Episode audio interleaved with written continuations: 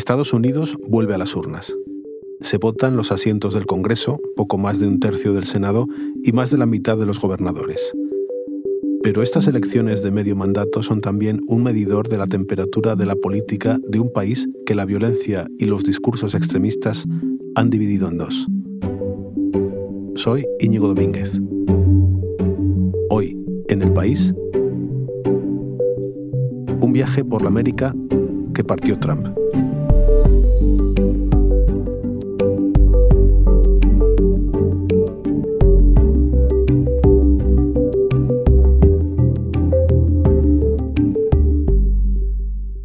Para hablar de todo esto, eh, he llamado a Iker Dedos, el corresponsal del país en Washington. Iker, ¿cómo estás? Hola Íñigo, pues muy bien, cansado pero bien. Sí, imagino que estás cansado porque te has hecho un viaje increíble que ahora nos vas a contar. Hace dos años se celebraron las elecciones presidenciales y Joe Biden, eh, demócrata, apeó a Donald Trump, republicano de la Casa Blanca. Pero ahora los estadounidenses vuelven a las urnas. ¿Qué se elige en estas elecciones? Bueno, estas son las elecciones de medio mandato que se llaman las midterms. Lo que se juega es el control de la Cámara de Representantes y del Senado y, por tanto, pueden significar que a mitad de la primera legislatura de Joe Biden esta legislatura quede amortizada, es decir, que tenga un bloqueo parlamentario que no le permita sacar adelante su agenda. O sea que puede, ser un vuelco realmente en, la, política de Estados Unidos según quien, quien gane, ¿no? ¿Y cómo llega el país a las urnas? ¿Cómo está el ambiente? Pues eh, el ambiente está muy dividido. Estados Unidos llega a estas elecciones extraordinariamente dividido, eh, en medio de una polarización que no se ha registrado en los últimos tiempos, con dos eh, bloques muy enfrentados y prácticamente que no se hablan entre sí y son muy, es muy difícil que se entiendan entre, entre los dos bloques. Esos dos bloques obviamente están representados por las líneas de los partidos demócrata y republicano. ¿Y por qué se ha llegado a esta situación? Bueno, todo el mundo tiene en la cabeza eh, las imágenes del 6 de enero. ¿no? el 6 de enero fueron, fue la consecuencia de cómo Trump, eh, resistiéndose a perder las elecciones de 2020, se tiró un montón de meses o varios meses hasta entre noviembre y enero de 2021, eh, negando que hubiese perdido esas elecciones y metiendo en la cabeza de mucha gente teorías de la conspiración sobre cómo se las habían robado los demócratas.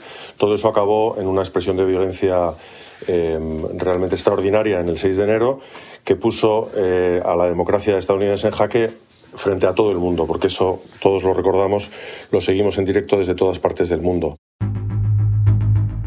This egregious assault on our democracy. And after this, we're going to walk down, and I'll be there with you. We're going to walk down to the Capitol. Events in Washington have taken a violent and tumultuous turn in the past few hours. 6 de enero del 2021, una turba de 10.000 personas, la mayoría trampistas, asaltan el Capitolio. Les images ont fait le tour du monde. As thousands of supporters of President Trump stormed the US Capitol building, venting their anger at the victory of Joe Biden.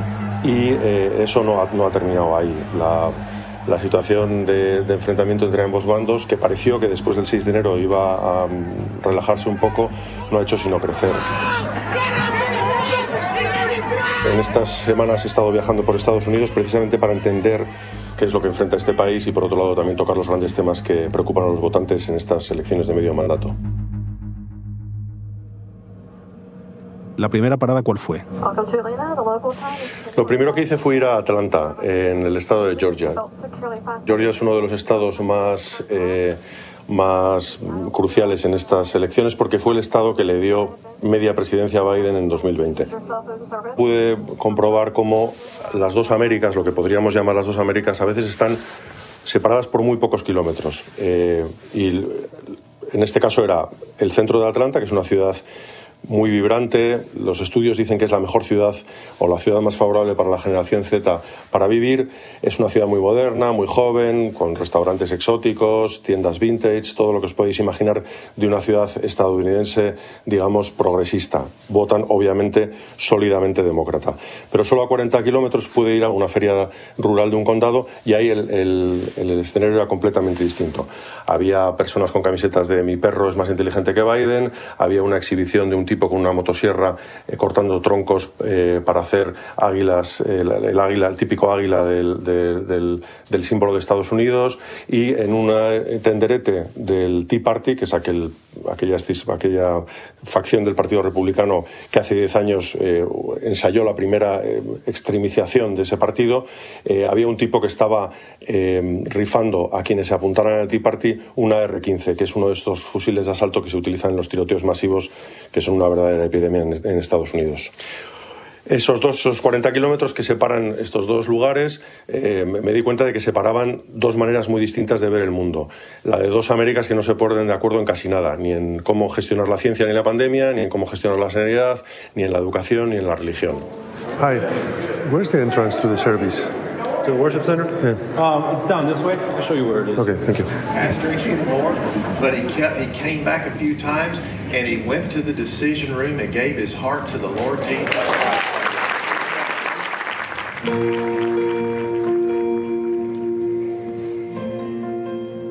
¿Qué es lo que estamos escuchando, Iker? Bueno, esto es una grabación de una misa em, en, Atlanta. Uno de los motivos por los que viajé a Atlanta también es por intentar entender por qué la política y la religión están tan unidas o más unidas que nunca en Estados Unidos, que es una de las cosas que más me ha sorprendido desde que hace un año llegué a Washington. Eh, el hecho de que, por ejemplo, Estados Unidos nunca haya tenido un presidente que no sea católico. Ha habido dos presidentes cristianos que son Kennedy y Biden, pero el resto son protestantes, pero todos católicos.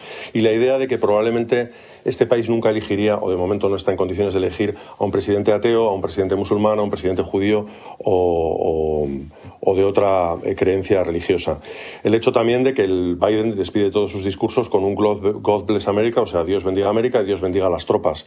Eh, y el hecho también de que, eh, por ejemplo, en los mitines republicanos a los que he podido ir en estas semanas, todos empiezan con el rezo de un Padre Nuestro y con un reverendo bendiciendo las palabras que se van a decir allí. Esto, esta confusión de política y religión, política extremista y religión extrema también, se produjo, tuvo su apogeo de nuevo en el 6 de enero, cuando los llamamientos a la oración se, se, confundieron con los llamamientos a la insurrección. Entre los gritos que se escucharon ese día había algunos de los eslóganes que después yo he visto en camisetas en estas semanas en algunos de los simpatizantes de Trump, como por ejemplo Jesús es mi Salvador y Trump es mi Dios. Aunque no esté Trump, sigue igual de exacerbado, es decir, este discurso ha continuado. Bueno, el hecho es que Trump, que nunca había sido conocido antes de presentarse a, presidente de Estados Unidos como una persona muy religiosa, abrazó la, religión, la religión evangélica de una manera muy decidida en su campaña de 2016 y dijo, eh, Estados Unidos es un país cristiano y yo me voy a encargar, se lo dijo en un mitin muy famoso en Iowa, yo me voy a encargar de proteger a los cristianos como vosotros. ¿Qué consecuencias tuvo eso? Después de un titubeante apoyo al principio de, su campaña, porque no acababan de creerse que este tipo que había salido en la televisión y que además tenía una vida pues muy alejada, digamos, de la piedad cristiana, de repente se hubiese convertido en una persona mm, profundamente defensora de sus valores. Aún así, en 2016 el 87% de los evangélicos le apoyaron y eso fue fundamental en su triunfo. Esto se está reproduciendo ahora mismo en este, uno de los dos candidatos que están eh, eh, presentándose al Senado en, en, Georgia, que es Herschel Walker, que es una antigua estrella de fútbol americano que abraza ese extremismo religioso que se llama el nacionalismo cristiano. Eh, en la educación, en la inmigración, eh, quiere desposeer a todos de todos sus derechos a las minorías y tiene muchas conexiones con el supremacismo blanco. Eh, a pesar de todo esto, es un candidato afroamericano, lo cual también puede resultar un poco chocante. De todos modos, Iker, ¿qué ha pasado en Georgia? Porque era republicana, pero en 2020 ganó Biden. Fue uno de los estados mm, fundamentales para el vuelco eh, que dio el país en esas elecciones. Eh, hasta entonces era un estado que se conocía como rojo, de lo que aquí se llaman estados rojos, que son estados republicanos. Eh, en, el fondo lo que fue fue un triunfo de, de los activistas por el voto, especialmente de Stacey Abrams, que es una mujer muy carismática, muy conocida en Georgia y que movilizó a los votantes afroamericanos y posibilitó, de hecho se puede decir que le dio media presidencia a Biden, posibilitó el hecho de que se produjera ese vuelco. Explícame un poco esto de, facilitar el voto a las minorías, porque desde aquí uno piensa que todo el mundo tiene derecho a votar y vota tranquilamente y ya está. No se, no se entiende bien cuál es la mecánica que hay detrás. ¿Me la puedes explicar? Esto de las colas es una cosa fundamental en el estado de Georgia y es un asunto muy preocupante porque llegaron, en, el año, 2020 se llegaron a producir colas de, hasta nueve horas. Obviamente cuando uno está esperando cinco horas por votar, seis horas, es muy posible que deje de votar, eh, que, lo, que lo deje, digamos. Entonces estas colas se producían sobre todo en las zonas urbanas, sobre todo en los nueve condados que hay alrededor de Atlanta. Esas zonas son las que votan demócrata.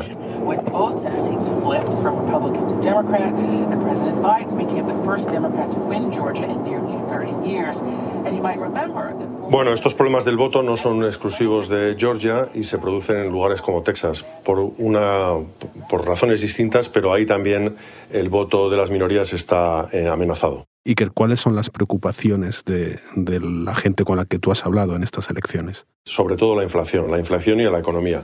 Y también el precio del galón de gasolina que afecta directamente al bolsillo de los estadounidenses. Eh, otras preocupaciones de los, de los votantes están la criminalidad y luego hay otras preocupaciones como por ejemplo el aborto. Y en esta preocupación, que parece que es una de las grandes preocupaciones de estas elecciones del aborto, uno de los lugares y el lugar al que yo viajé esenciales es Michigan. We don't want to be back in a sister wives situation. What they're going to do to a woman's right for reproductive freedom and everything else on the board, ¿Y qué, qué pasa en Michigan con el aborto? En Michigan eh, existe una ley del año 1931 que cuando se tumbó la, el precedente Roe contra Wade en la sentencia del Supremo del junio pasado, el, podía entrar en vigor inmediatamente si hubiese sido por eh, la Cámara de Representantes y el Senado estatales. Eh, esa ley de 1931, aunque pueda sonar chocante, entraría en vigor tal cual está. No permite excepciones ni para el incesto ni para la violación y solo para el peligro, eh, si peligra la vida de la madre, aunque no la salud de la madre.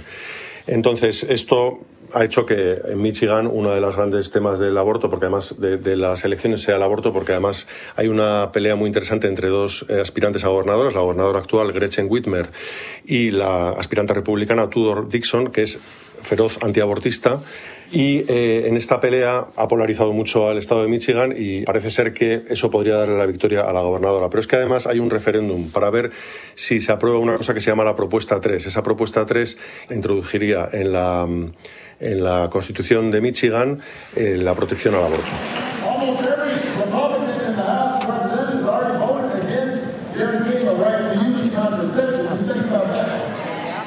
Este al que estamos escuchando es Obama, ¿no? Sí, eh, cuando fui, estuve en Michigan, eh, dio un meeting en Detroit como parte de una campaña que, que hizo durante un fin de semana en de aparecer en cuatro estados clave en la que los demócratas están jugando eh, su futuro. ¿no?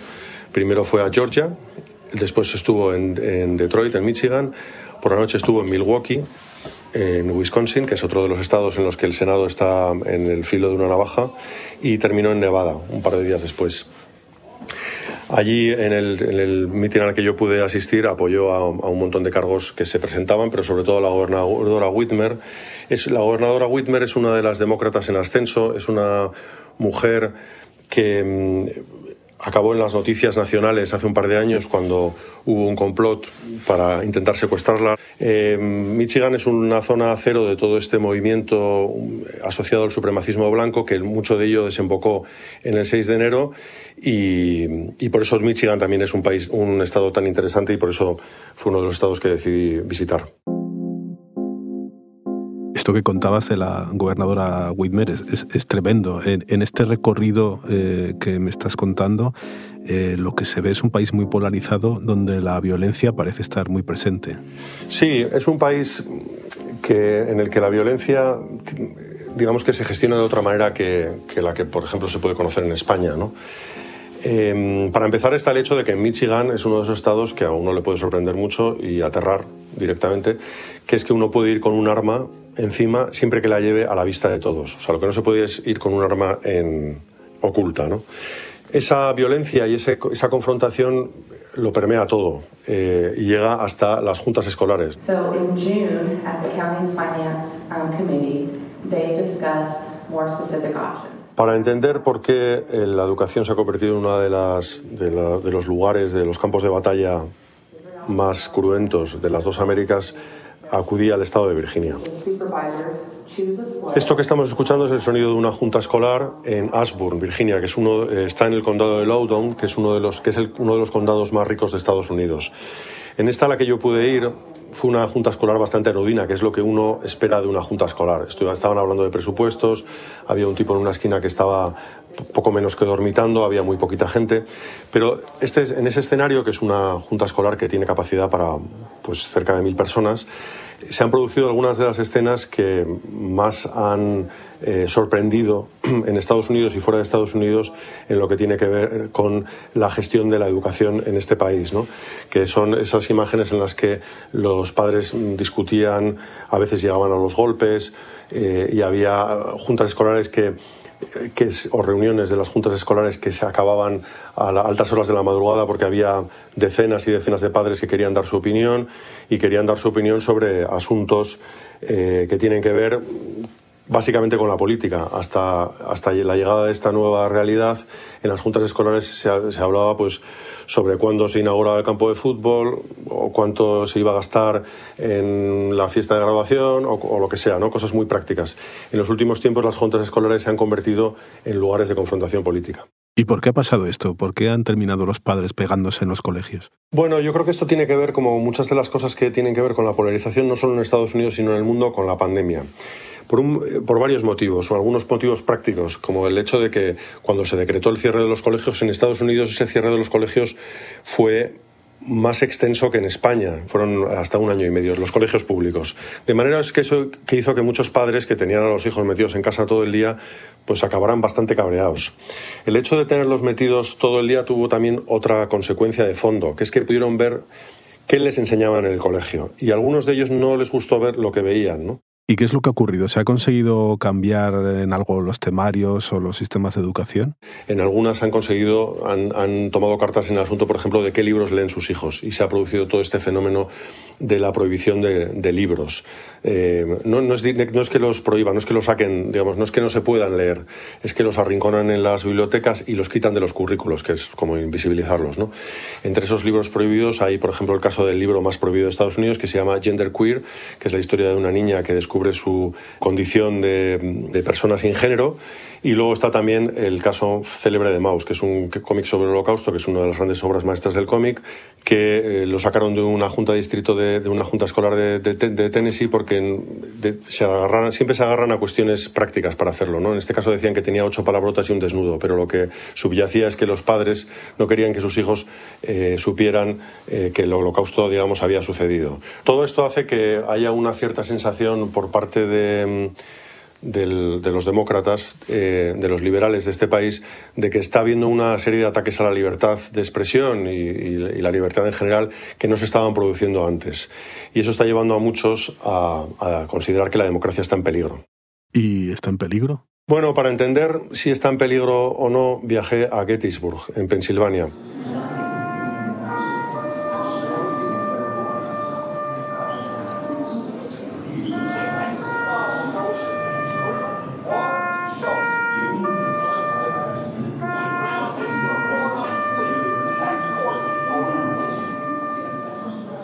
Es el lugar, el campo de batalla en el que perdieron 50.000 soldados la vida en la guerra de secesión y fue la, la, batalla que, dio, que cambió las tornas de la guerra.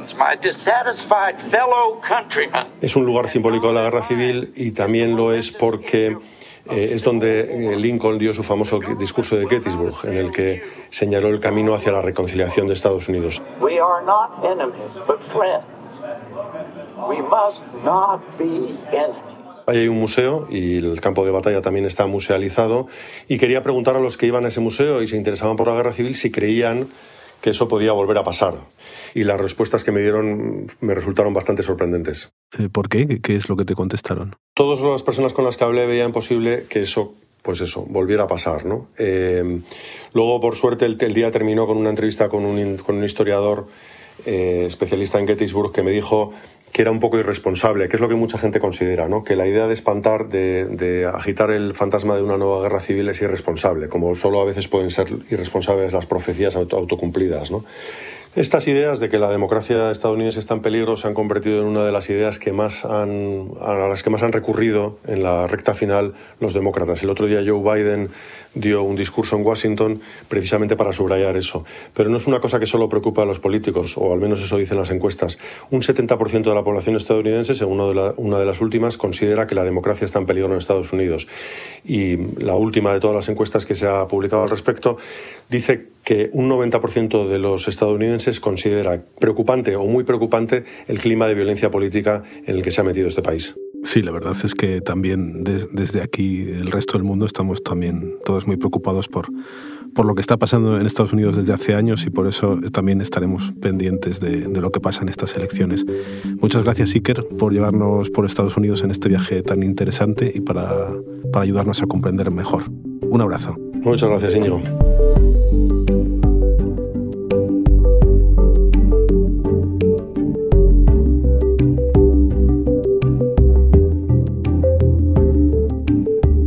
Este episodio lo han realizado Iker Seisdedos e Inés Vila. El diseño de sonido es de Nicolás Chabertidis. La edición es de Ana Rivera y la dirección de Silvia Cruz La Peña. Yo soy Íñigo Domínguez y esto ha sido Hoy en el País. De lunes a viernes volvemos con más historias. Gracias por escuchar.